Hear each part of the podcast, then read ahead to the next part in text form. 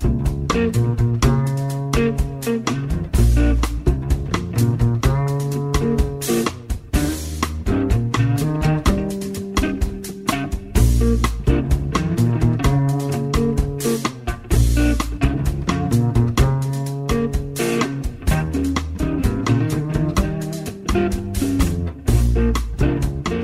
Radio Marca comienza Noches Americanas con Abraham Romero.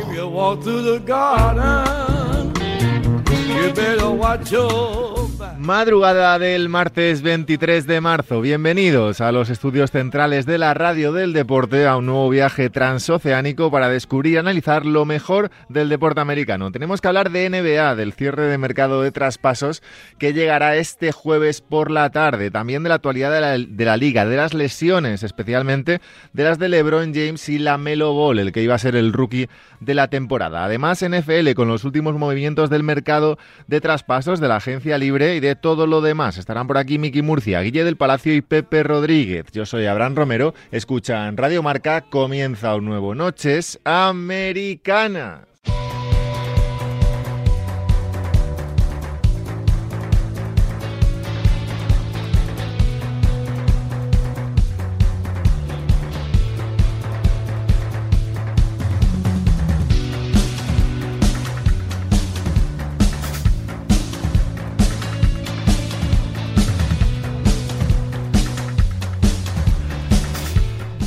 Semana de NBA, ya quedó muy atrás el All-Star y ahora tenemos que hablar que estamos a 48 horas o 24, depende cuando escuches esto, de que llegue el final del mercado de traspasos. Un mercado de traspasos que normalmente eh, agiliza su deadline en febrero en circunstancias normales, pero que esta temporada se ha tenido que aplazar hasta finales de marzo. Así que este jueves por la tarde, en horario español, llegará ese final del mercado de traspasos, final que seguramente influya en el futuro cercano de algunos españoles, pero final que tienen vilo a la NBA porque hay movimientos medianamente importantes que están pendientes de realizarse. Para hablar de eso, de la lesión de LeBron James, de la lesión de la Melo Ball y de muchas cosas más, está por aquí Miki Murcia. ¿Qué pasa, Guille? ¿Qué pasa, Miki? ¿Cómo estás? ¿Qué tal? ¿Cómo estás? Me traiciona el subconsciente. Me ha traicionado porque ahora, ahora, ahora hablamos de ese tema. Pero bueno, Miki Murcia ya sabéis si lo seguís en arroba MikiMur10. ¿Cómo estás? ¿Qué tal la semana? Muy bien, muy bien. Eh, aquí seguimos, al pie del cañón. Como siempre, ¿eh? Como siempre. Como siempre, entrando por teléfono sin venir aquí, pero bueno. No... Ah, no nos ponemos de acuerdo. Bueno, yo vengo, tú no, ese es el dilema. Bueno, pues eso no nos ponemos de acuerdo. y además hoy eh, debutando, sustituyendo a nuestro gran amigo de marca Guille García, llega el señor Guille del Palacio. Espectacular. Espectacular. Espectacular. Espectacular. Guille del Palacio, ¿qué pasa? Buah, qué ganas tenía, qué ganas tenía. ¿Tenías más ganas de este indicativo o de venir? No, de venir, de venir, por favor. Estoy. Guille del Palacio. Mira, Guille del Palacio. Oh, sensacional. Dan, Me dan siento- ganas de abrazarle. Miki, me siento ahora mismo como si estuviese en el sofá de Friends. O sea, me siento en, en casa. Me siento en una casa que no es la mía, pero que es mía. ¿Me entiendes? Eh, esta te, eh, te, ha- te haces, te haces de esta casa en dos, en dos telediarios. Guille del Palacio, bueno, es periodista del diario El Mundo, de la sección de economía, pero también, como aquí pues todo el mundo entiende, todo el mundo es fan, todo el mundo sigue la, la NBA, aficionado de los Philadelphia 76ers, gran amigo, hermano, conocido de todo el mundo. Y bueno, eh, también colaborador de Radio Marca eh, en una sección de tecnología, si Eso no me es, equivoco. sí. Y bueno, aquí... ¿Cómo, ¿Cómo esperas que sea tu debut? Buah, Es que me apetece tanto, tengo tantas ganas. Va a estar tan bien que voy a salir decepcionado. Eh, Vamos, vamos a ver, vamos a ver, vamos a centrarnos. Eh, NBA 48 o 24, ya lo decía antes, eh, según estés escuchando esto, ya sabes que en arroba noches americanas, tanto en Twitter, Facebook, Instagram, YouTube, eh, Evox, Spotify, donde sea, nos puedes escuchar. Eh, decía, 48 24 horas para que cierre el mercado de traspasos. Miki Murcia, vamos a ver, ¿qué movimiento te dice tu cabeza que es más probable que pase? Bueno, hay dos movimientos que yo creo que se van a dar. El movimiento de Aaron Gordon. Sí. Aaron Gordon va a salir de Orlando. Y yo creo que el movimiento también de la Marcus Aldrich, que también va a salir de Spurs. ¿Te gustaría ver a Aaron Gordon en los Boston Celtics? Los Boston Celtics tienen cosas, tienen cosas que hacer porque ahora mismo están en, en un momento que tienen como el culo entre dos sillas. Eh, no les da con lo que tienen y yo creo que tienen que y tienen que mover para aspirar a, a cotas más altas en los playoffs, porque con esto, con lo que se está viendo es, van a luchar por una octava, séptima plaza en playoff y yo creo que no les da para mucho más. Guille del Palacio, ¿te daría miedo como aficionado de los Sixers el traspaso de Aaron Gordon a los Celtics? Muchísimo. O sea, de verdad, yo estoy convencido de que vamos a llegar a la final de conferencia, pero a quien más temo en primera ronda sería unos, unos Celtics. Con Aaron Gordon, con Jason Tatum, con Jalen Brown y se supone que en ese hipotético traspaso con, con los Celtics, es decir, con los, con los Magic por Aaron Gordon, eh, darían a Marcus Smart, podrían dar a Marcus Smart, eh, podría da- dar a Robert Williams tercero, tercero o segundo, ya me he liado, Yo creo que es tercero. ¿Tercero? Fíjate, sí. o a alguno de los suplentes dando muchas, muchas rondas del draft. Eh, ahora mismo, ¿en qué escalón o a cuántos escalones está Boston de Filadelfia? A muchos, está a muchos. Lo que pasa es que es un equipo que nos tiene, sobre todo después de los playoffs del año pasado, que tienen que es, cogido ese puntito, esa, esa- podría surgir esa mentalidad que no está surgiendo. Luego, si queréis, hablamos de eso. Este año, Mm. esa mentalidad perdedora que tenían el año pasado. O sea, el año pasado perdían partidos que iban ganando de 20. Y, pero yo creo que podría, o sea, un primer partido chungo contra, contra Celtics, o incluso que ganase Celtics, que puede ocurrir en, en cualquier momento, creo que podría condicionar toda la serie. Y creo que es de los pocos equipos en el este con los que podría pasar esto mismo. Porque ya sabéis que la NBA es muy de narrativas. Sí. Y en el momento en el que surge esto, ya estaría el run run en el vestuario, el, pues en no puede, etcétera, etcétera. Y creo que los Celtics son de los pocos equipos que podrían, por lo menos, eh, tener esa, esa, esa jaquequita, esa migraña en la cabeza de todos los jugadores. Ahora mismo para ti, eh, ¿qué ranking, cómo sería un ranking de la conferencia este? A nivel favoritos para llegar a las, a las finales, pillando sobre todo Brooklyn, Milwaukee, Filadelfia, Boston, Miami, quizá esos, esos cinco. Entre esos cinco, creo que van, deberían llegar, tal y como están las cosas, eh, Brooklyn y, y los Sixers. Los Milwaukee no.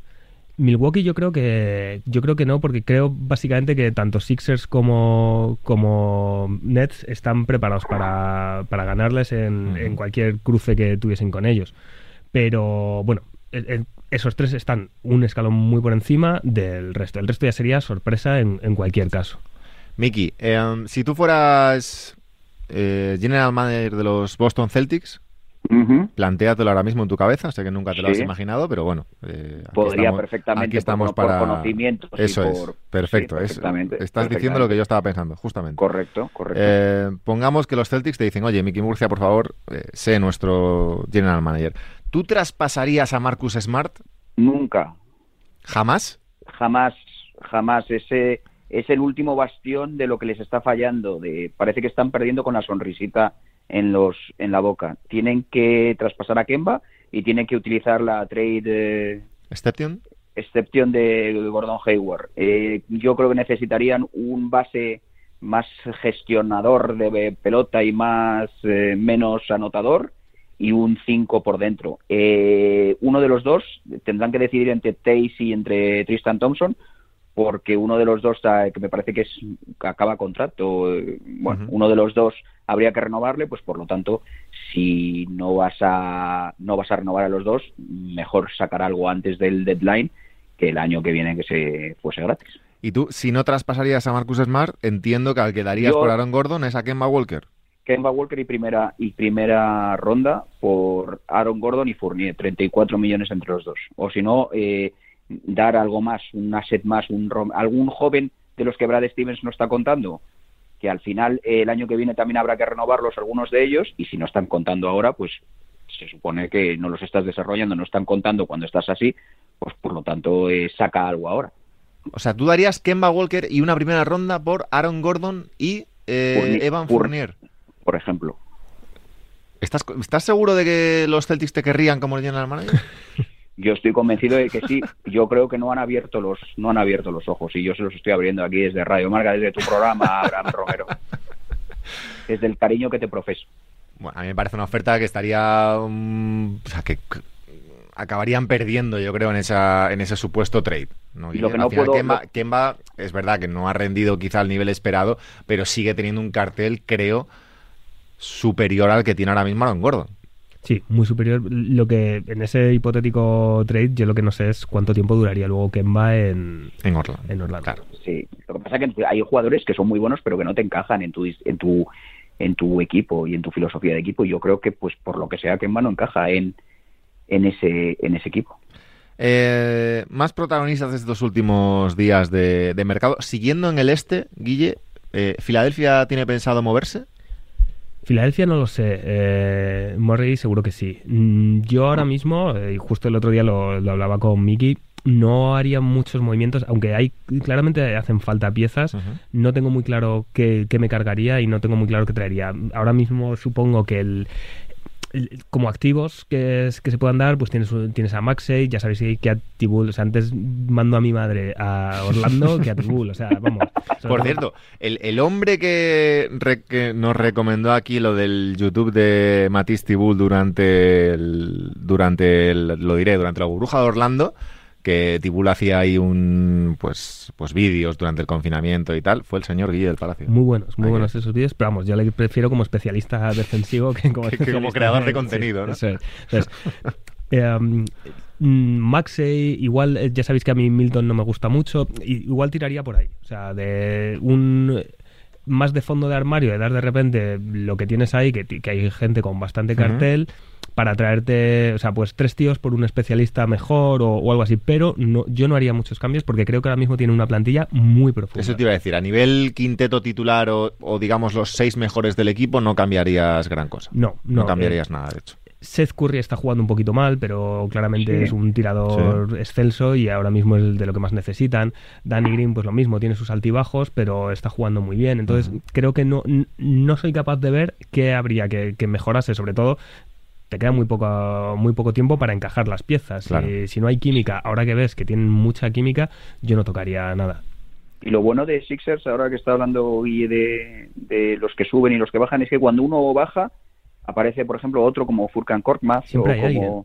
Siempre hay alguien que, oye, yo no estoy bien, pero aparece otro desde el banquillo. Es, es, es muy, muy, muy homogéneo el equipo y que cuando uno está un poco peor, eh, otro mete los puntos, aunque no, no le guste a Guille, que ya sé que tenemos muchas discusiones con Segi Milton, pero es al final es un, es un microondas que te mete los puntos desde el banquillo, que, que, muchos equipos están necesitados de ese tipo de jugador. Eh, bueno, yo la verdad es que no, no veo tampoco que volverse loco en esta antes de- del fin del mercado. Efectivamente. Eh, de los equipos del este, por ir terminando, ¿veis a Milwaukee, por ejemplo, con necesidad, Mickey, de hacer algún movimiento? Bueno, ya lo ha hecho, de hecho, ha incorporado a, a PJ Tucker. Correcto. eh, Más que allá de eso, más allá de eso, pues bueno, eh, en ese en ese estilo que ellos juegan de de abiertos y con y con Yanis por mm, Sí. haciendo un poco lo que él considere y, y- y- y tirando y tirando de tres, pues me parece una buena adquisición. Eh, ayer me gustó mucho que jugando sin Yanis, que es lo que yo creo que va a pasar en playoffs, es que Drew Holiday está dosificando en temporada regular. Ayer vimos un Drew Holiday de playoffs. Ayer vimos un Drew Holiday cuando se ponen las cosas difíciles y cuando no está el, el- el monstruo griego. Yo soy capaz de meterme en los triples y de tirar de este equipo y de ganar de, no sé si ganaron al final de 20. Sí, sí. Así que, así que es un equipo, eh, a mí me da cierto, me da cierto miedo con la incorporación de Drew Holiday en- para playoffs, porque creo que no hemos visto el verdadero potencial de este equipo en temporada regular. Es que al final, eh, Guille habla de los Sixers sí o sí en finales de conferencia y, y a ver. A ver, a ver, hombre. Yo también, Claro. obviamente, tira el corazón, tira el corazón. Yo quiero que lleguen, habrá que ver, pero Sí. creo que creo que no ha habido un año, ni siquiera el del famoso triple de Kawi, que, que hayan estado, que hayan tenido, o por lo menos a mí no me han dado tan buena sensación como este año. Miki, ¿tú le darías el rookie del año a la Melo Ball a pesar de la lesión? Yo sí, pero me hace mucha gracia que DeAngelo Russell no solamente no juega, sino que encima cada vez que habla eh, sube el pan. O sea, ¿De Angelo Russell? Sí, sí, porque pidió, nada más lesionarse la Melo, pidió el rookie para Anthony Edwards. Bueno, Digo, claro, hombre, sí. Digo, muchacho, o sea, quiero decir, tío, tápate, hombre, no, no seas así. Está, el ataúd abierto y está sacando fotos ya. Claro, está claro, joder, hombre, un poquito de, un poquito de por favor. Y no, yo se lo seguiría dando por el impacto y sobre todo por, por lo que tú has dicho algunas veces, o sea, por, por esa sorpresa que nos han que nos han dado esa sorpresa en forma de buen baloncesto que nos han dado los Hornets. Lo he dicho toda la temporada, ¿eh? eh para mí es de las peores noticias ahora mismo para la, para, la NBA, para el, sí, para el League Pass, para lo que dure todo esto hasta los playoffs, es haber perdido la Mero Ball, ¿eh? De hecho, el, impacto, de hecho, el impacto a nivel, y que se me entienda, el impacto a nivel seguimiento de la liga. Sí, sí, sí. Voy a decir una barbaridad, pero creo que es más importante ahora mismo la lesión de la Melo Ball que de LeBron James. No a nivel playoffs, ¿eh? Que, se me entienda. Evidentemente, un LeBron en los playoffs se va a ver mucho más que un Lamelo Ball. Pero creo que en el día a día, eh, evidentemente el impacto de LeBron es tremendo, pero creo que Lamelo era un interés de nuevos aficionados también durante este año y de a lo mejor de aficionados que, que solo veían la NBA a ratos, eh, encontraban en él una solución interesante al, al League Pass o a los resúmenes o a los highlights o a lo que sea que es al final de lo que vive la liga regular y no nos engañemos, la liga regular no vive de los partidos de cada día o de la emoción por la competitividad por el eh, cuarto al sexto puesto de una conferencia. Punto. Dicho esto, eh, lesión de la Melo Ball en la muñeca y baja, baja hasta el final de, la temporada. Y eh, LeBron James. Miki, ¿qué importancia eh, puede tener la lesión de LeBron James ya no en lo que resta de liga regular de los, de los Lakers, sino de cara a playoffs? Bueno, pues al final veremos a ver esa, esa discusión que hemos tenido eh, eh, estos Lakers, los, los jugadores de rol son mejores los de este año que los del año pasado, pues ahora, ahora sí que va, va a ser eh, va a ser definitivo y, vamos a ver cómo sobreviven sin, sin LeBron James y sin Antonio Davis. Lo que la primera cosa que he visto es que a, a Kentavious Caldwell Pope lo han puesto en el mercado.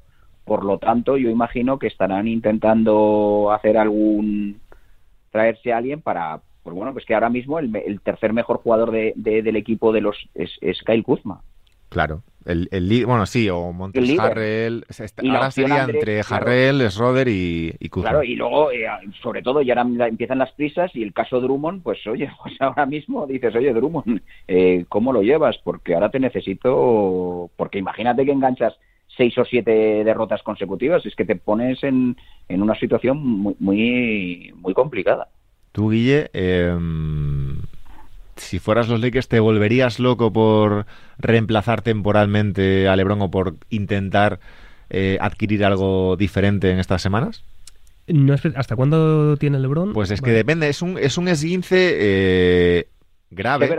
claro. ya sabes cómo es pero es que los esguinces en las Lakers no y, en, la NBA several weeks. No y las y, sobre todo un esguince de tobillo ahí el, el, digamos la, el segmento de rehabilitación o de recuperación de un esguince puede variar eh, según el tipo de esguince. En este caso es uno grave que puede, o sea, depende del dolor que tenga Lebron, puede volver a jugar con dolor, pero jugar perfectamente, eh, puede volver antes porque el esguince ha curado más rápido de lo normal, o puede estar más tiempo porque, porque tal. Yo creo que serán en torno a, un mes. Creo que será en torno a mes, mes y medio, aunque incluso hablaban de, ocho, de ocho semanas, pero me parece mucho. Un mes con una media de cuatro partidos semanales, pues te estás perdiendo 20 partidos. 20 partidos.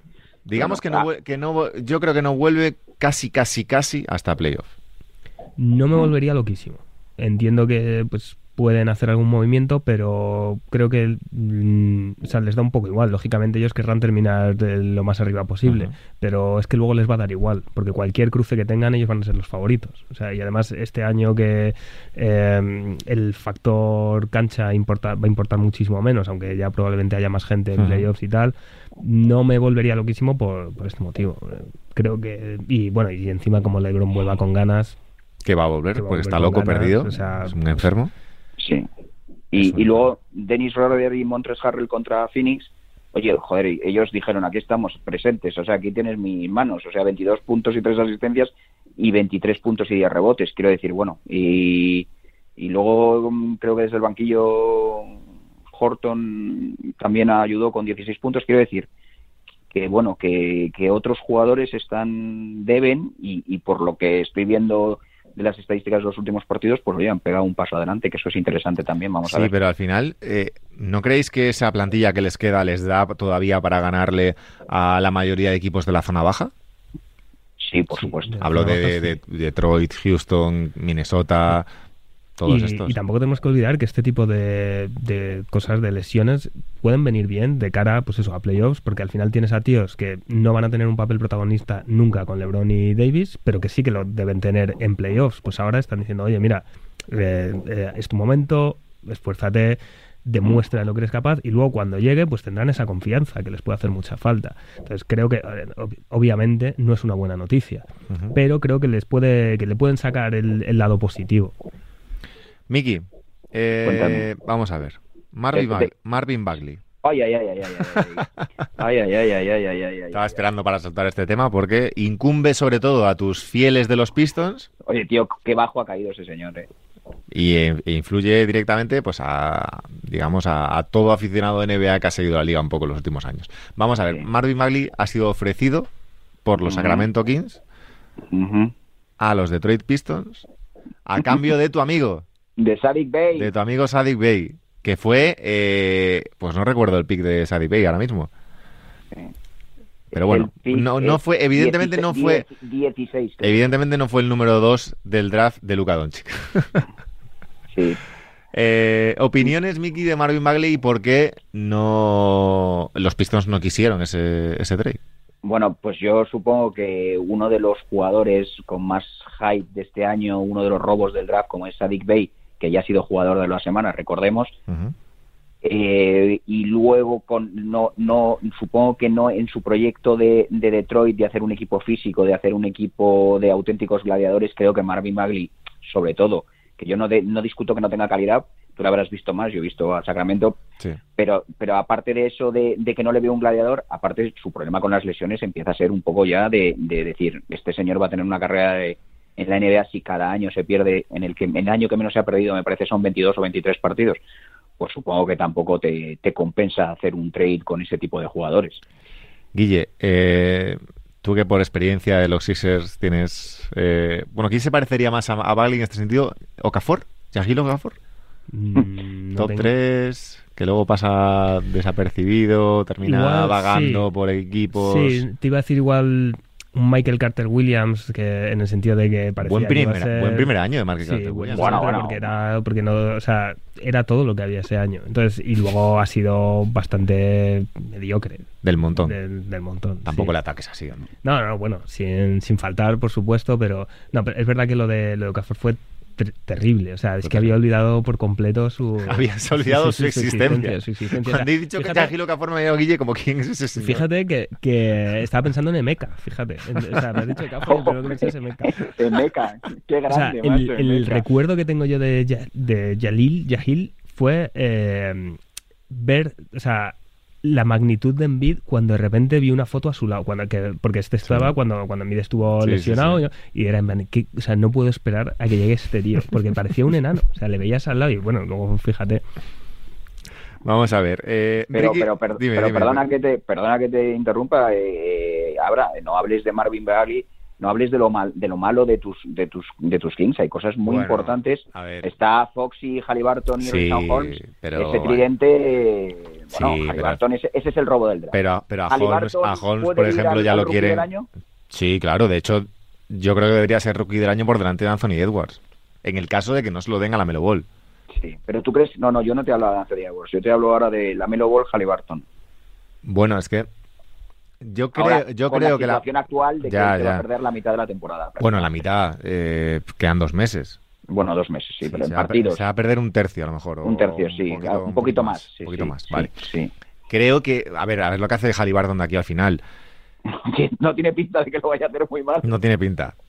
Yo sí que creo que igual que el año que el año de, Zion Williamson, eh, creo que si te pierdes la gran parte de la temporada no mereces acceder a ningún a ninguno de los premios, ni al MVP, ni al sexto hombre, ni al más mejorado, a nada, porque al final te has perdido gran parte de la temporada. Y evidentemente si tú no juegas 20 partidos no puedes juzgar un año entero sin tener en cuenta esos 20 partidos. Es decir, ¿la Melo Ball hubiera seguido jugando igual en estos 20 partidos? Pues seguramente sí, pero no lo sabremos. Es decir, Claro. igual eh, le hubiese llegado un bajón en, tanto a nivel de juego como de estadísticas y Halliburton se mantiene y le hubieras dado el, el rookie del año a Halliburton a pesar de que la Melo hubiera jugado toda la temporada. Por eso creo que esta ausencia de partidos eh, beneficia evidentemente a los que sí van a jugar, aunque sea a un nivel inferior al que estaba jugando la Melo Ball. No sé si me explico. Creo que ahora la guerra va a quedar entre Halliburton y Anthony Edwards. Creo que Edwards va mejorando y demás, pero creo que la racha horrible de Minnesota y el año malísimo que están teniendo Sí, y- le y van a que- pesar mucho. Y que Halliburton al final, joder, está teniendo protagonismo, eh, Sí. está metiendo puntos, todo el año de forma sólida. y que sí, que no es. no- yo he visto muchos partidos, le tengo en la fantasía a Anthony Edwards Sí. y aquello es. O sea, es un poco Juan Palomo, yo me lo guiso, yo me lo como, que no le importan los porcentajes y sin embargo, yo creo que Halliburton es otro tipo de jugador. Sí. Mm, O sea, Yo se lo daría a Halliburton ahora mismo, sabiendo que va a jugar toda la temporada. Mm. Aunque creo que el impacto de la Melo Ball ha sido importantísimo. Importantísimo y sobre todo inesperado, ¿eh? Para mí el primero, no, no pensaba que fuera a, a estar así en la NBA en su primer año. Pensaba que iba a ser más un rollo, Lo hablamos, ¿eh? ¿Te acuerdas? sí, un poco su hermano, un poco la familia Ball, que ya sabes cómo es. No, ¿no, per- Guille? per- perdón, perdón, sí, sí. No, hablaba de Halliburton, que nos gustaba, Sí, que, cuando, sí. que cuando era uno de los que te parecía bien para el draft. Sí, sí. Sí, sí, a mí me, me gustaba, pero claro, luego la, la irrupción de la Melo en ese sentido ha sido más Sí, importante, sí, creo. sí, pero sí, si te pierdes 20 partidos de temporada, no puedes Claro. acceder a ningún premio. Esa es mi opinión. Pero bueno, eh, te iba a preguntar, Guille, ¿te gustaría un Ricky Rubio en los Sixers como suplente de Ben Simmons, algo así? Sí, me gustaría mucho, la verdad. Aunque es otro tío que no resuelve los problemas de tiro que tenemos. ¿Estás, estás hablando desde tu fanatismo español? Sí. No, a, ver, a mí Ricky, Ricky es un tío que, que me ha gustado mucho. O sea, joder, este último mundial estuvo a buen nivel y yo creo que es un tío que todavía tiene muchísimo que aportar, sobre todo a, a ese nivel, nivel de veterano, Mm. de tal. El problema es que el tiro, que es justo lo que... O sea, estás metiendo, a ver, salvando las distancias, pero estás metiendo otro tío de, de base que no, que no es fiable desde tres. Cuando Ben Simmons meta su primer triple en playoffs, ¿qué vas a hacer? Se- te enterarás. Oye, oye, Guille, tiene un gran porcentaje, ¿no? Bueno, eh, ha De bajado. tres, digo. Creo que Lleva- No, pero en Lleva play- dos o tres, pero, ha o sea, metido en liga regular, pero en, play- en playoffs en no ha metido. No, no, no, claro, Ah, claro, que no. Sí, sí, Pero eh, últimamente, es que, claro, vosotros os enteréis cuando los mete, pero al final se ha tirado alguno que otro y el, su porcentaje está ahí, ahí con Dwight Howard. Están- Dicen, os, en- os enteráis cuando los mete y no te jode. No, claro, claro, no, pero que te quiero decir Ya, que ya. de vez en cuando se ha tirado alguno así, final de posesión. Sí, Principio de sí, temporada sí. se Se ha tira tirado alguno más. pero no. Sí, se tiró uno, sí, sí. Eh, hubo un partido que metieron Dwight Howard y él un triple Sí, y que sí, sí, se- sonó, sonó el ángel uso en el pabellón. sí. Histórico. Eh, Ricky Rubio, Miki, a ver, al final eh, hay rumores, pero también hay rumores de que la gerencia o, o no sé si, si su entorno le quieren buscar otro sitio que no sea Minnesota, pero el propio vestuario de los Timberwolves, los jóvenes sobre todo, hablan Mm. bastante bien de él y no le quieren soltar. Evidentemente, sus compañeros no van a decir le queremos fuera. Bueno, Pero, es, que nos ha- pero es, que, es que ese equipo, sin el IQ de Ricky Rubio, es el camarote de los hermanos Marx. Claro, por O sea, yo entiendo a los, a los jóvenes diciendo, oye, que no nos quiten a este tío, que es el que nos está dando un poco de sentido al baloncesto. Claro. Es que los partidos sin Ricky Rubio en la cancha puede ser aquello, vamos, o sea, muy duro. Pero es lo que dice Guille. Yo después de verle las, la- los playoffs contra uno de los que en ese momento era más fuerte, contra Russell Westbrook, Sí. que tienes que creer en Ricky Rubio. O sea, es que Ricky Rubio te da un aplomo y te da un sentido del juego y te da un conocimiento del juego que yo creo que se lo, si lo llevan a Sixers es para momentos, eh, no es para la temporada regular porque se está viendo que la tienen más o menos dominada. Sería para esos momentos donde te tienes que jugar el bacalao y necesitas un, jugador sí. con cierto, con cierto conocimiento del juego. Yo sigo sin verlo. De hecho, el otro base que suena, eh, no solo para Filadelfia, sino también para Miami, y este ya es un base, evidentemente respetando a Ricky, pero de más nivel a nivel NBA, que es Ujú. Kyle Lowry. Hmm. Sí, ahí Mm. el, el problema con Kyle es eh, lo que comentábamos antes, que a quién sueltas. Eh, habría que hacer un pack Sí. que creo que es muy jugártelo todo a este año. También, bueno, siendo los De Seth Sixers, Curry que- debe cobrar bastante, ¿no? Eh, 28. Joder, claro, pues creía, creía que cobraba menos Seth. Pues, hombre, pero también, bueno, que te lo acepten y tal. Sería, sería brutal. O sea, creo que ahí ya sí que seríamos candidatísimos, pero me da un poco de miedo, pues, por lo que os comentaba antes, temas de química, creo.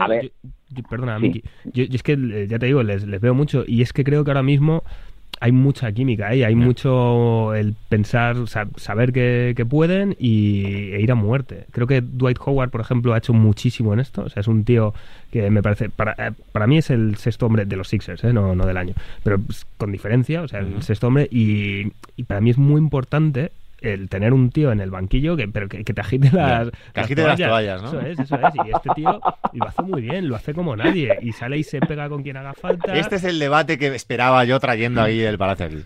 No, pero es verdad, es verdad. O sea, tú necesitas un, Bocas. O sea, necesitas un Bocas que todo el equipo. O sea, este tío, cada. O sea, consigue más o menos. Eh, va a rebote por minuto prácticamente y a técnica por tres minutos. O sea, es un, es un Bocas. Es un Bocas, hace muchísimas faltas en ataque, pero yo creo que es un tío importantísimo. Eh, hasta la lesión de Embiid era... Tenías al mejor pivot ahora mismo probablemente de toda la NBA, pegándose con tus pivots, sacándoles faltas, haciendo puntos y más uno y más uno, y de repente le sientas y te pones a un armario que, tiene, que tiene hombros en los hombros, o sea, que es una bestialidad y que saca codos como, como Dios. Entonces, claro, agota, agota. Entonces, aparte de la, contribución, que ofensiva no es muy allá, pero bueno, defensiva bastante, rebotea muchísimo. Entonces, es un tío importantísimo. Y el. Eh, Kobe, Bryant le llamaba blandito. Joder, pues eh, no se debió pegar mucho Kobe Bryant ahí abajo. A mí me gusta mucho, hace una cosa mucho que es que después de coger el rebote se engancha en el brazo del otro, entonces está así haciendo como, como que como yo no estoy enganchado, yo no estoy enganchado así el otro mientras está a punto de dislocarle el hombro es, un tío, mm. es, más rullero, el cabrón es, perdón, el... Hace un Sergio Ramos, ¿eh, Miki? sí, sí, hace, y falta de salada, además, Sí, sí, Increíble. Eh, tengo una pregunta para Guille. No es, no es de los Sixers actuales. Eh, ¿Tú consideras que Allen Iverson... Sí, o sea, sí, da igual cuál sea la pregunta, sí. ¿Tú consideras que Allen Iverson está... No sé, que no sé cómo enfocar las preguntas, ¿eh? Espérate. Está no infravalorado, sino que es el jugador más importante a nivel mediático de su generación. Es muy posible que sí. Eh, Quiero decir, el, jugador del siglo XXI, o de, digamos, del 98 al 2003, está claro, bueno, eh, a nivel títulos y tales, son Kobe y Tim Duncan, a hmm. nivel anillos. Pero crees que a nivel mediático el más importante es Allen Iverson. Yo creo que sí, o sea, y ya fuera de, mi fanatismo. O sea, este es un tío que. Eh, además es que fue justo cuando estaba la NBA en ese momento de mm, intentar alejarse un poco de lo chungo, ¿no? De, con esta, del código de vestimenta. Y en parte era por este tío. O sea, este era era muy macarra, pero, pero era ese punto de... Además es que veías un, un, enano, o sea, si es que... Bueno, enano para, para estos estándares, creo que diría un 83, un 84, haciendo que al principio de sus... Eh, cuando todavía era joven, haciendo esos mates, que, o sea, para mí fue un tío que... Y en las canchas, o sea, tú ibas a las canchas a jugar al baloncesto y siempre veías a alguien con, con la camiseta de Iverson haciendo unos crossovers de ridículos. Y a, a, Michael Jordan, ¿verdad? Y Joder, es que eso fue... Es que cuando, claro, cuando ya tiras a Michael Jordan en un crossover pues ya te puedes morir tranquilo, claro. No, no, y fue importante. También era una época en la que la NBA no había tantísima estrella, estaban mucho más distribuidas y este llevó a las finales a unos Sixers que hoy en día es que igual ni se clasificaban para playoffs si no fuese por él. O sea, eran, bueno, tenían a Dikembe, eh, le pillaron a, mitad de temporada, pero eran unos Sixers. Aaron McKee. Aaron McKee, Eric Snow, o sea, era por favor. era, un drama, sí. Lo que creo que, lo que decías de nivel mediático, creo que el final de su carrera no fue muy bonito. No le ayudó. No le ayudó mucho, él tampoco se lo tomó muy en serio y creo que eso hace que, haya bajado de repente un Sí, pero ni siquiera hablo de eso, ¿eh? yo hablo sobre todo de esos años que para toda una generación, yo creo que es entre la tuya y la mía casi, eh, está... vamos. Sí, bueno, la tuya, Miki, igual es ya, ¿no? anterior. Era una, era una broma, era que se muestra en generación. Que digo que fue, que fue importante en ese sentido y quizás yo por los recuerdos que tengo de aquella época, es que yo no recuerdo ver tanto, por ejemplo, a Kobe Bryant, ni siquiera a Duncan, evidentemente. Yo recuerdo mucho a Iverson, mucho McGrady y mucho Vince Carter. Sí, Sí, totalmente. Yo creo que sería un poco. Bueno, eh, Kevin A ver, Garnett luego, también. Luego, evidentemente, Kobe a nivel anillos y todo eso. Pero Kobe es que entonces, o sea, entonces en- ahora todos sabemos lo enorme que fue Kobe, pero entonces era Shaq, Sí. el, el- el que tiraba en los Lakers. A ver, o El famoso, el el famoso, famoso. El, el- el bueno, la, la estrella era Shaq y Kobe era el escudero buenísimo. Mm. O sea, era más Pippen que, que Jordan entonces. Y Iverson, yo creo que es que hubo hay una- unos años, unos cinco años en los que era muy mediático. El Sí. acuerdo que tenía con Reebok, las, las Iverson eran de The Answer, ¿no? Era, The Answer. era, era muy Correcto. mediático. Correcto. Muy mediático. Es que además, es que además, Guille lo sabrá bien, es que desde la época de Julius Irving y Moses Malone, es que nadie había en, en Filadelfia llevado al equipo a las finales de la NBA. O sea, que es que pasan casi 20 años y es la importancia de este Allen, Allen Iverson, eh, pues eso, en, en, en aquel draft de 1996, claro. Eso es. Uno de los Sí, mejores sí. drafts de la historia. Pero bueno. Eh, Miki, ¿jugador random de la semana? Jugador random de la semana. eh, déjame pensar así a bote pronto. Te iba a decir es que ya te lo he dicho, pero está lesionado. Te dije Lugendorf. Eh, ya está, McDermott, Indiana. McDermott. Sí, sí, sí, sí, sí. sí. Pensaba que ibas a decir, yo tenía otro, ¿eh? Para esta semana. ¿Quién, quién, quién, quién, dime? Yo tenía a Dante de Vincenzo. Dante de Vincenzo, pero mm, está ya demasiado metido. Eh, Demasiado metido en qué. demasiado metido que juega demasiados minutos, se espera mucho de él. Ha sido un, fue un draft alto. Y McDermott Eh. también llegaba con un. Llegaba a jugar bien en la universidad, pero bueno, te lo compro, venga. ¿Me lo compras a lo tu McDermott? te lo compro. Sí, Te lo venga, compro, venga. venga. Eh, Miki Murcia, muchísimas gracias. Bu- Bueno, es solo una última cosa. Para la gente que no haya visto a Paul Reed, que ha sido elegido mejor jugador, que esto nos, esto nos atañe, Guille. Es una especie de Chris Wood. Para luego no os llevaros engaños. Cuando sea bueno, decir, yo lo vi antes también. Cuando sea bueno y juegue muchos partidos en la NBA, que los jugará. Pero que ha sido elegido. eh, En la, en la G-League, mejor jugador de la G-League. Bueno, si estamos hablando ya de la Liga de Desarrollo. Es que no es, es que no es, no- no es normal que un jugador rookie sea elegido. Es, eso suelen ser los jugadores veteranos ahí con, con más Eh, tiros que la puerta de un sheriff. Pero en la Es- Liga de Desarrollo. Que Miki, sí, que va, va a llegar. Hazme caso. Guille, Vale, ¿va a llegar Paul perfecto. Reed o no va a llegar? Va Sí, a jugar sí, sí, partidos. si lo dice Miki, llega. Si lo dice Miki, llega. sí, Llegará. En la Liga de Desarrollo. ta- ¿También sigues la Liga de Desarrollo? Bueno, pues es que hay que saber dónde hay que pescar. Las fantasies no te esperan, querido Abra. Madre mía. Cuídate mucho, Miki Murcia. un abrazo fuerte para los dos. Os quiero. Chao. Guille Palacio, un placer, tío. Un placer enorme. Te esperamos aquí más, más a menudo. Eso espero. Un abrazo grande. Nosotros vamos a hablar un poquito de, de NFL. Ya sabéis que si no os gusta el fútbol americano, pues cerráis aquí. Y si no, tanto en YouTube como en Spotify, como en todas las plataformas, eh, cerráis este episodio y abrís el que tenéis a- al lado. Y en, y en la radio, pues seguimos aquí.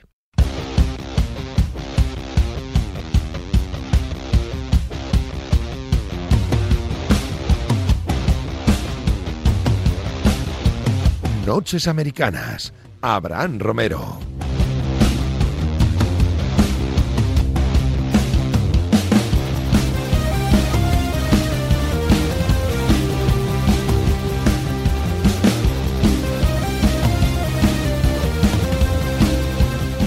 Nueva semana en este Noches Americanas NFL, una semana más de postemporada, una semana más en la que tenemos que hablar mucho de agencia libre y una semana más en la que está por aquí Pepe Rodríguez. ¿Cómo estás, Pepe?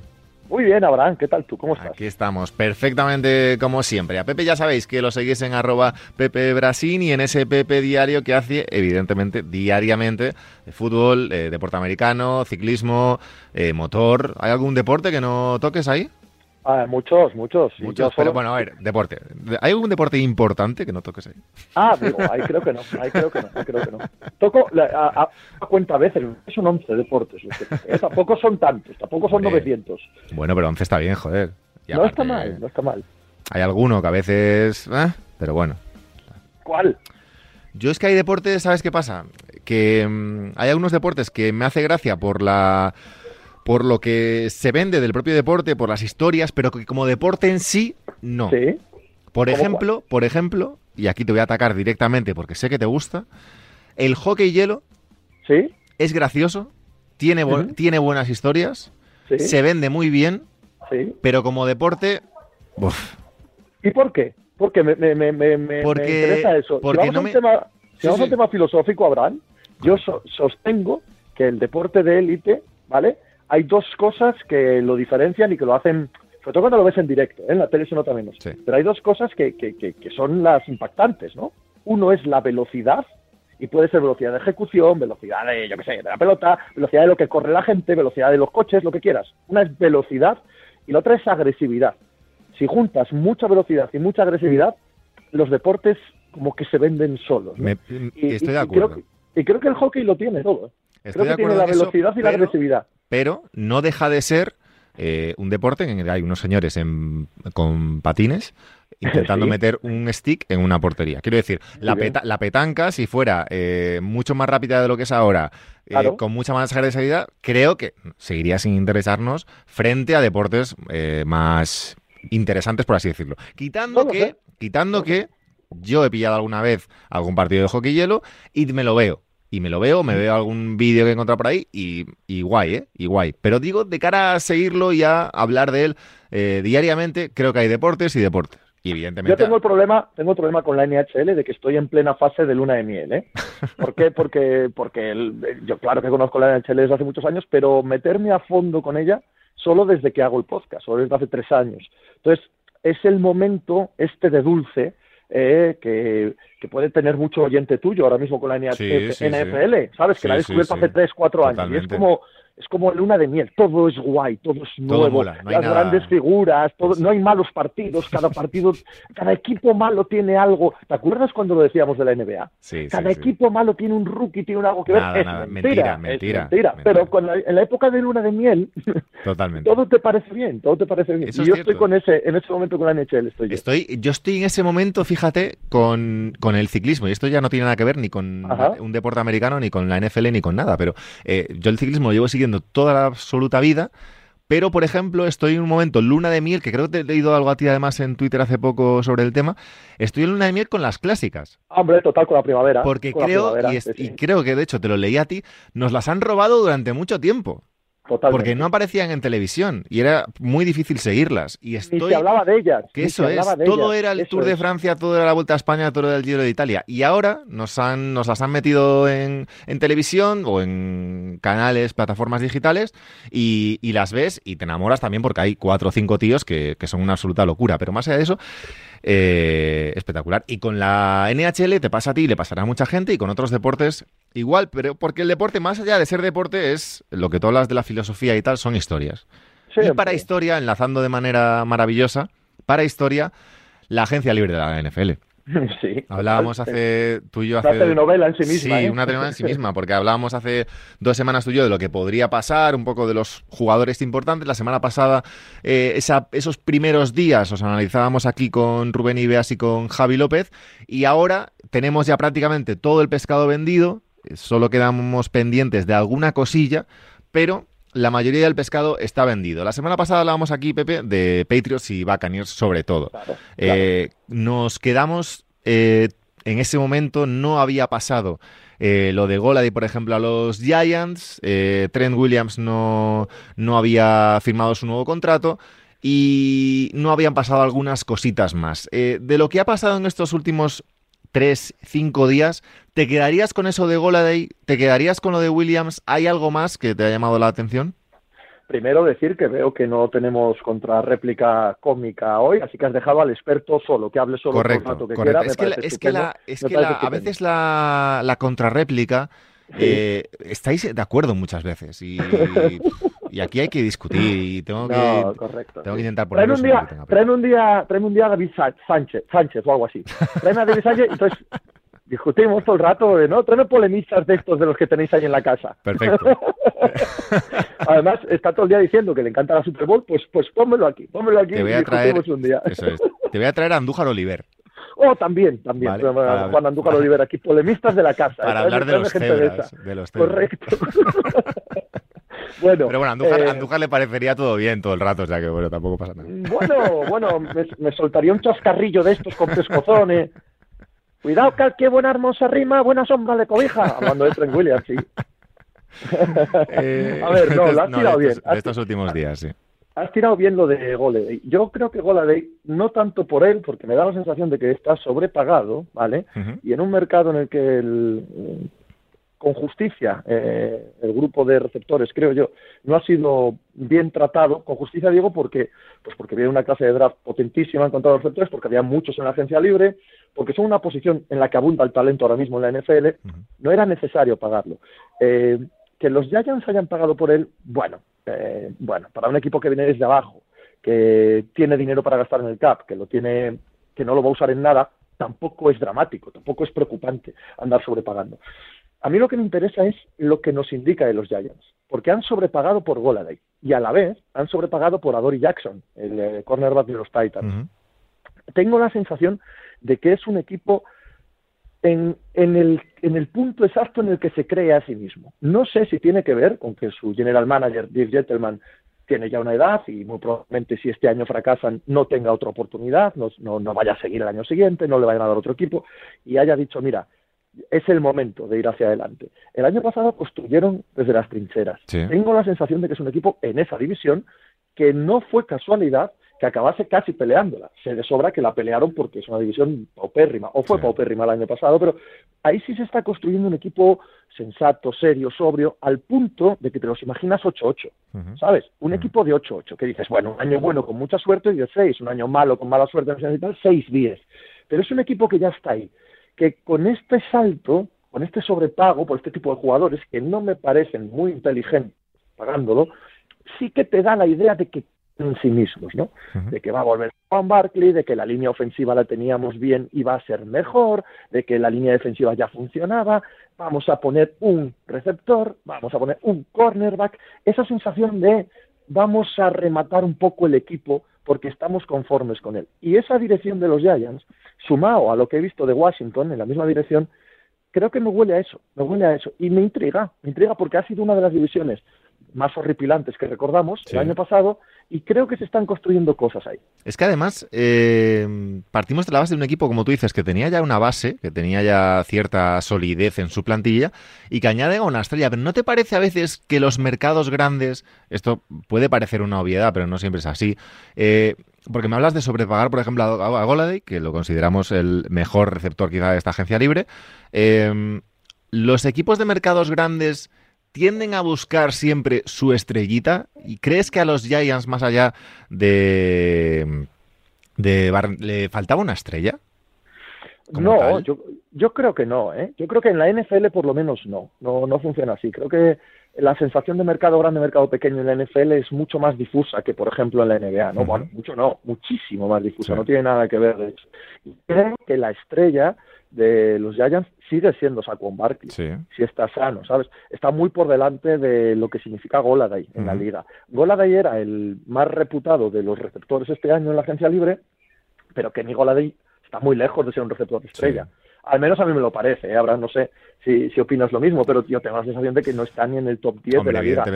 Yo creo que es de los, de los más eh, infravalorados pero no diría, o sea, no diría que es uno de los más infravalorados del top 10, sino que puede ser uno de los más infravalorados si cogemos a los del segundo escalón. ¿Sabes lo que te digo? Hay muchos que, bueno, que están en, buenos equipos, que pueden, por ejemplo, de hecho, lo tenía que apuntado debajo justo porque ha habido varias, eh, varios receptores en en lo que es el, esta agencia libre, que han firmado nuevos contratos, eh, Juju, Allen Robinson con el tag, eh, Will Fuller con, con Miami. Eh, creo que dentro de esos, por ejemplo, creo que Juju está, no sé si ahora, pero que ha estado un pelín sobrevalorado. Creo que Allen Robinson es de los top y creo que Will Fuller eh, depende, va y depende un poquito del estado físico, pero me parece incluso al nivel o más que, el propio Goladay. A mí, porque me, porque me gusta el propio Fuller.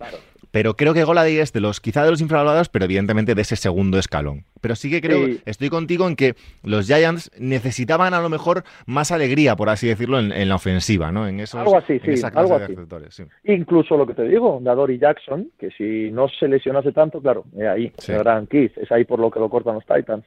Es otro que te aporta voy a comprarte en, la, argumentación, mm. aporta alegría a la defensa, ¿no? Era una defensa sobria, una defensa con buenas trincheras, buena línea y tal, eh, quizás adolecía de algo de alegría. Y, a Dory Jackson a mí también, por la capacidad que tiene para los retornos, ¿no? es un jugador alegre, ¿eh? comprándote la misma idea, la misma eh, construcción lingüística. Eh, hablando de esos receptores, Juju se queda en, en Pittsburgh. Y con el entre las piernas. Eso es, y con un contratito de 8 millones, una temporada y poquito más. Y tras comprobar que el mercado no se lo paga, claro. O sea, después de ir preguntando en todos los lados. Sí, sí, sí. ¿Qué, ¿Qué sensación te genera eso? Yo creo que también, lo comentabas tú, de hecho, la clase de receptores que viene, pero, pero es un mercado raro, ¿no? El de los receptores de este año. Yo ya te digo que sumo ambas, ¿no? Sumo que hay mogollón de talento en la posición, ahora mismo en la liga, porque las últimas clases de draft han sido extraordinarias y esta también lo va a ser. Entonces, se suma que ya hay talento de sobra, que va a haber talento muy barato en el draft, con que lo que salía al mercado no era absolutamente élite. Yo de los que has nombrado, a mí élite, élite, me parece Allen Robinson. Claro. Ese sí, eso sí me parece, pero es que ese no han soltado los Bears, ¿vale? Eh, Godwin, sin parecerme totalmente élite, sí que me parece que para Tampa era esencial, pero es que no lo han dejado salir al mercado, ¿sabes? Te, quedan ciertos restos, ¿no? Te quedan ciertos restos ahí, y, y, veteranos como AJ Green, y bueno, bien, pero claro, el, verdadero meollo no estaba en el mercado. No, totalmente, totalmente. Más allá de la agencia libre, eh, tema de Son Watson, sin entrar en, en, el tema en sí, de las denuncias y demás, ¿Cómo puede afectar eso a, su futuro a corto plazo, a medio plazo, con el tema del traspaso de, los Texans? si llega, evidentemente, una sanción por parte de la NFL, pues todo se, se, va al garete. Pero ¿crees que puede haber movimientos eh, aprovechando este, este momento, que alguien lo pueda pillar más barato, teniendo en cuenta, repito, que eh, todo lo de las denuncias y tal está por ver si al final termina en sanción o en un problema mayor para él? No, yo todo lo contrario. Yo creo que este, esta situación, esta increíblemente desagradable situación, digo desagradable en lo deportivo. O sea, no me estoy metiendo no, no, el otro, son 12, denuncias por abusos sexuales, si alguien no lo ha visto, a Dyson Watson, sí. cuatro de los Houston Texans, que estaba en el mercado, que había pedido su salida del equipo y que se ha encontrado ahora con esta situación que no analizaremos evidentemente porque no tenemos ningún tipo de dato, pero a nivel deportivo eh, afecta, evidentemente, Pepe. Totalmente. Y yo creo que afecta en el sentido de que eh, es impensable ahora mismo cualquier tipo de movimiento. Claro. O sea, todo lo que sea salir del status quo es completamente impensable. Ninguna de las otras 31 franquicias se va a exponer a la cantidad de mierda.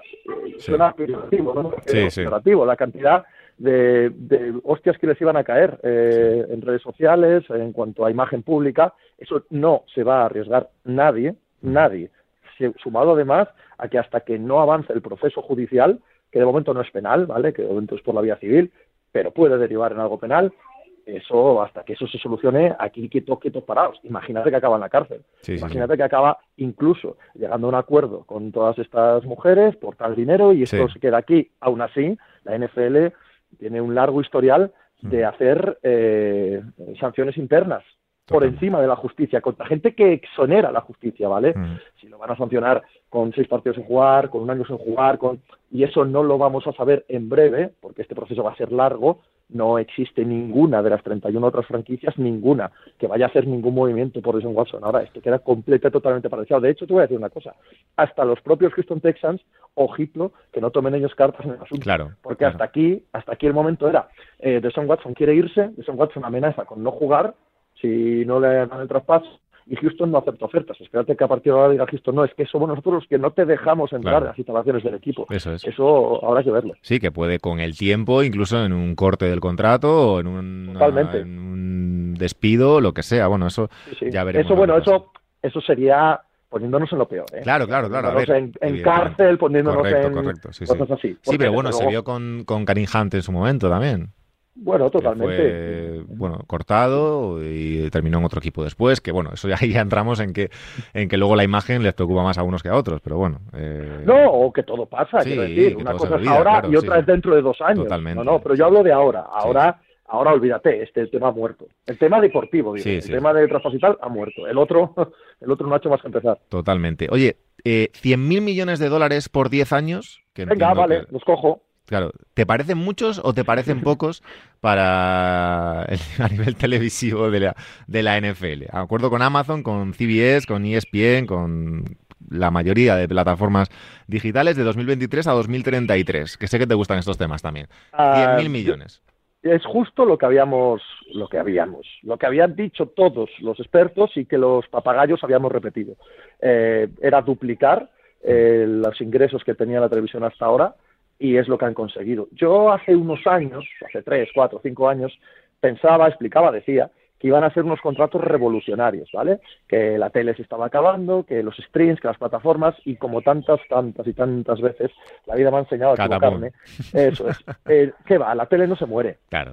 Ni la tele se muere, ni las revoluciones son tan grandes, ni nada, de nada, de nada. De los 10.000 millones, 10.000 millones al año, ¿eh? Sí, sí. 10.000 millones al año.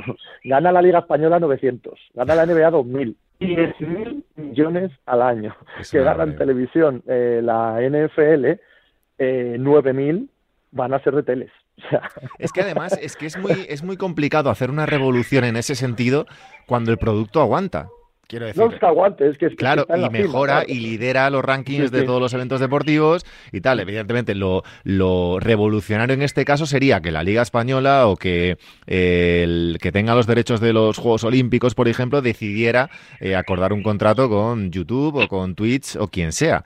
Lo raro sería, sería eso o lo revolucionario. Pero claro, la NFL, ¿de dónde? Primero, ¿a, a cuento de qué va a decir la NFL? No, solo con Amazon eh, por mil millones a- en 10 años, porque es que hay que dar por internet las cosas también. Bueno, es que hay un señor de 55, 65 años de, de Texas que está encantado de verlo por, por la CBS. que no quiere, no quiere ver Claro. nada por stream, nadita nada, ¿vale? Y el que anuncia los, los Chevrolet y las Ford y los McDonald's y los Wendy's sabe que el señor de 55 años está sentado toda la tarde viendo la CBS y es el que va a pagar el Claro, anuncio. eso es. Y la CBS, por lo tanto, te da 2.000 millones al año. Y que el señor de producto. Texas y el señor de Arizona y el señor de Kansas City el cagas en señor Arcea, de todo- le cagas en le- Arcea, claro. quiere ver el anuncio del Chevrolet y quiere ver es. cosas de, de señor mayor y de tal y de- bueno ya está y punto y que está y que las revoluciones muchas veces nos eh, son más bonitas de- pensadas que luego eh, a la hora de la verdad pero bueno Aparte una- revolucionarias son los mil millones de Amazon, ¿eh? O sea, los mil millones Sí. de Amazon sí son revolucionarios. El paquete de los jueves se va íntegro para Amazon,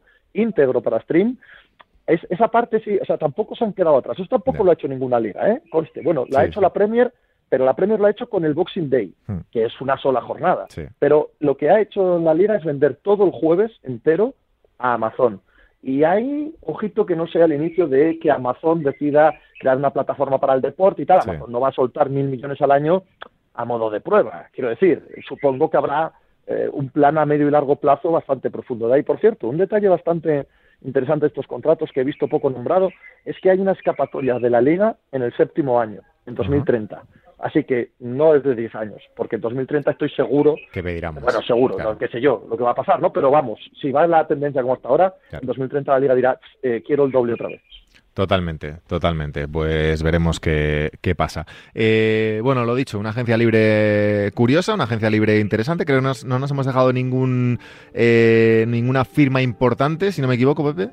Eh, Arizona quizás, ¿no? Arizona Cardinals ha sido un, ha sido un equipo atractivo y activo, ¿no? Eh, aunque sea con veteranos, AJ Green, JJ Watt, yo Correcto. creo que la llegada, la llegada de Rodney Hudson a una línea que lo necesitaba, siendo como era un equipo que jugaba bien en defensa ya, que tiene eh, jugadores estelares en ataque, aunque el ataque fuera malo, bueno, a- echarle un ojo. No es que sea yo tampoco muy fan Correcto. de todo lo que han hecho, pero sí, sí me parece uno de los equipos a nombrar en esta agencia libre Arizona. Eh, Trubisky, por cierto, suplente de tu amigo Josh Allen. ¿Por qué te gusta tanto los, las notas a pie de página, los, las, los- las, las cosas anecdóticas que no Me, importan? me encanta, porque es lo que le gusta a la gente.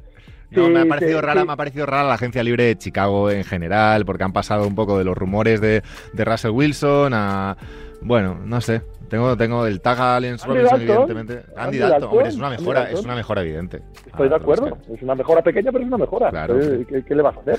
El mercado es el que es. Totalmente, totalmente. Sobre lo de Trubisky, la última, perdona, Sí, sí, no, vale, dale. Si se, si se lesiona Josh Allen, estamos jodidos. ¿Qué más da que sea Trubisky u otro? El que está ahí. Bueno, pero eso le pasa a cualquiera de la liga también. correcto, Al correcto. final se te lesiona el titular, pues es lo que vas a hacer. Pepe Rodríguez, un placer, tío. Hablamos El mío. Un abrazo grande a Pepe, ya sabéis que lo seguís en arroba Pepe Brasín, en ese Pepe Diario. Nosotros nos vamos, eh, madrugada del martes al miércoles de la semana que viene, un nuevo Noches Americanas, y ya sabéis, en arroba Noches Americanas, en Twitter, Facebook, Instagram, YouTube, Evox, Spotify, iTunes y todas las que me dejo cada semana, en directo también, madrugada del martes al miércoles, aquí en Radio Marca, en la radio del deporte, y todas las semanas en todas las plataformas. Nos vemos, nos escuchamos y un abrazo grande. Bye.